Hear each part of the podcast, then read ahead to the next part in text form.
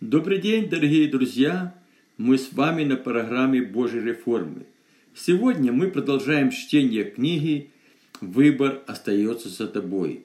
Часть вторая. Новый мировой порядок. Эпилог. После того, как Петр Куц возглавил христианскую миссию за единство церкви, он сразу окунулся в бурный и стремительный поток Божьей благодати. Ревность, с которой этот человек служил Богу, был достойно подражания. Петр регулярно посещал церкви, сотрудничающие с миссией, проводил там семинары и беседы на различные духовные темы. Он занимался духовно-оздоровительной работой, и его труд был очевиден.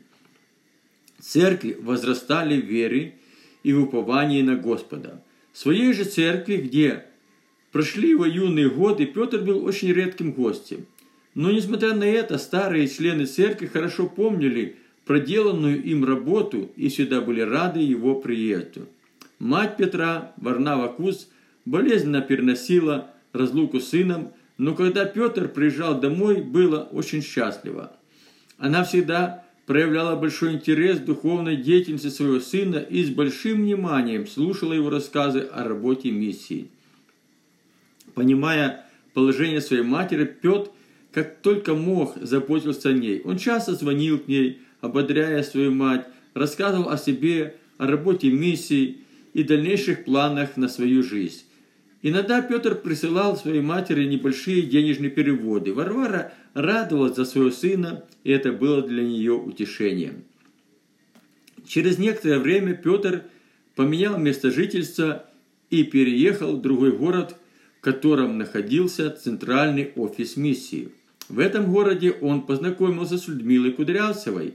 Она была молодежным лидером Центральной Евангельской церкви и солистской группы прославления. Находясь в тесном общении, молодые люди полюбили друг друга и решили пожениться.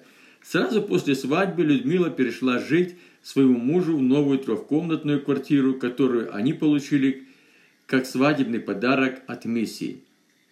Шло время, служение миссии расширялось, и она все больше завоевывала признательность в христианском мире. Также и ее руководитель Петр Куз был большим духовным авторитетом среди верующих и пастырей церквей, сотрудничающих с миссией за единство церкви. А тем временем приближались тяжелые испытания для Божьего народа. Многие церкви приняли ложное учение, оступив от истины, а политическая и экономическая атмосфера в мире уже способствовала для восстановления нового мирового порядка. Надежды и разочарования. В своей жизни Петр никогда не страдал бессонницей, но в эту ночь сон убежал от Петра, и он долго не мог уснуть.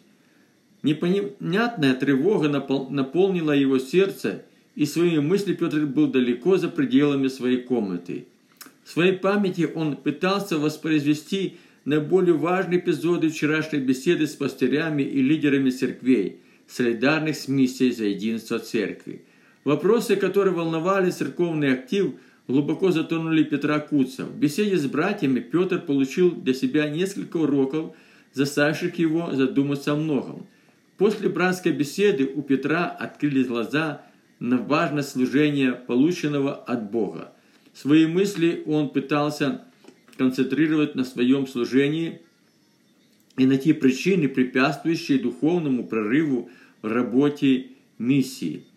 Важность работы миссии и чувство ответственности за дело Божье не давали ему покоя.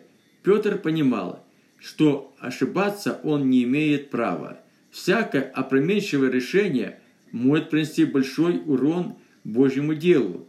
И если раньше его проповеди о пагубных действиях закончества и человеческого управления в церкви имели большой успех, то со временем они перестали работать. За последние годы произошли большие изменения в области доктринального учения.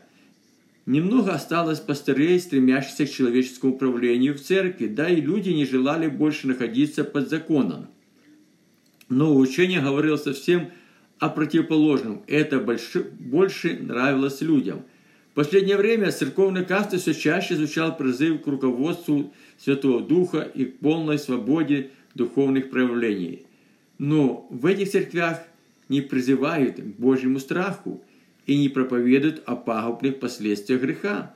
Современные проповедники утверждают, что, что чудодейственные силы и другие духовные проявления приведут церковь к полному освящению. Но совсем другое показывает жизненная практика. Многие из этих проповедников сами погрязли в различных беззакониях, да и не желают избавляться от них. Они внушают людям, что сделанный грех не так опасен, и всякий раз при покаянии переходит на Иисуса Христа и смывается Его кровью. Эти люди говорят, что спасение – это дар Божий, и при этом утверждают, что потерять его невозможно. Этим самым такие лжеучителя поощряют людей к греховной жизни, направляя на их, путь, их на путь погибели. В таких церквях проповедь о грехе стала запретной темой, а сам грех – не подлежит осуждению. Это привело к тому, что многие верующие, ссылаясь на свое несовершенство, возвратились к греховной жизни, и совесть уже не осуждает их за это. Членами этих церквей являются не только наркоманы, пьяницы, блудники, но и люди, исповедующие половое извращение. Все они могут участвовать в вечере Господней, быть душепопечителями, лидерами церкви и даже пастырями. И, как ни странно, эти церкви быстро растут, создавая видимость Божьего пробуждения. Петр вспомнил, как Божий ангел Манаил открывал ему о состоянии церкви последнего времени. Он говорил, что придет время, когда дух Антихриста войдет в церковь, извращая учение Библии, проявляя ложные чудеса и знамения. В это время люди примут ложь за истину, а истину назовут ложью. Но и последует их разврату, через что путь истины будет поношение – а когда мера беззакония наполнится, сам Антихрист воссядет в храме, выдаваясь за Бога. Рассуждая об этом, Петр увидел еще некоторые и другие вещи, находящиеся за дверями церкви.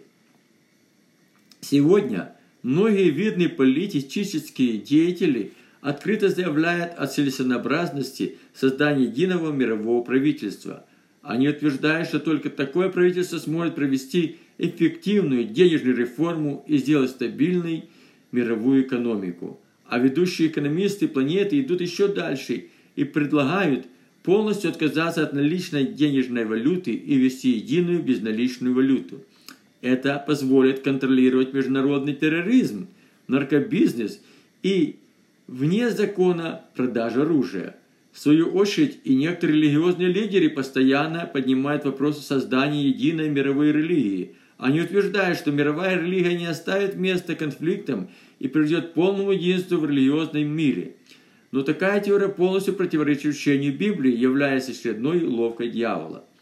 Петр хорошо понимал, что внедрение в жизнь планов экономического движения развяет руки церкви отступницы и ускорит приход Антихриста. А это приведет к гонению на церковь Христову – и она пройдет через великие испытания. Рассуждая над этим, Петр вспомнил одно давнее событие, о котором в свое время много рассуждали не только верующие, но и люди, не знающие Бога. Приближалось 6 июня 2006 года. Этот день стал знаменательным тем, что число месяц и год показаны на одну и ту же цифру 6. И если все эти цифры поставить в один ряд, выходило число зверя 666, о котором сказано в Откровении Иоанна. Можно было не придавать этому особого значения, так как такое сочетание цифр всегда бывает в начале каждого столетия. Но это событие имело прямое отношение к другому, не менее важному событию, которое предсказывали библейские пророки. Они говорили, что после долгого скитания евреев по всему лицу земли Бог соберет Израиль и он снова приобретет статус независимого государства. Все эти пророчества исполнились в середине 20-го столетия. И так как Библия говорит, что Антихрист должен сесть в Иерусалимском храме, выдаваясь за Бога, то число 666 20-го столетия могло стать предвестником его пришествия. Версий на этот счет было очень много, и люди по-разному рассуждали. Некоторые ожидали больших стихийных бедствий, Другие говорили о том, что этот день может быть и днем рождения самого Антихриста. Были и такие люди, которые утверждали, что это есть начало его политической карьеры. Но в этот день ничего особенного не произошло, и люди перестали говорить об этом. Полуночи сон все же одолел Петра, и он уже больше ни о чем не смог рассуждать. В эту ночь ему приснился пророческий сон. Петр видел, как весь мир был охвачен сплошным хаосом. Политическая и экономическая жизнь планеты вышла из-под контроля.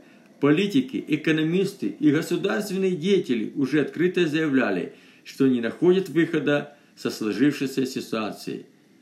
Перед ним предстала и другая картина. Шло заседание стран Европейского Содружества, на котором был предложено на рассмотрение несколько программ по стабилизации политической и экономической ситуации в мире, но ни одна из них, этих программ, не набрала нужное количество голосов и не была принята.